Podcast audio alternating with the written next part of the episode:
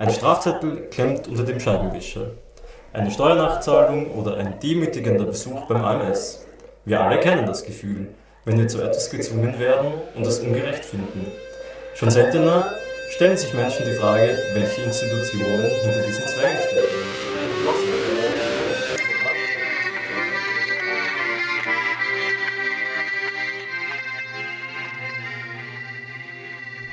Die Ethik hinter den Gesetzen des Staates ist keinesfalls neutral, sondern orientiert sich an neoliberal-kapitalistischen, rassistischen und sexistischen Grundannahmen.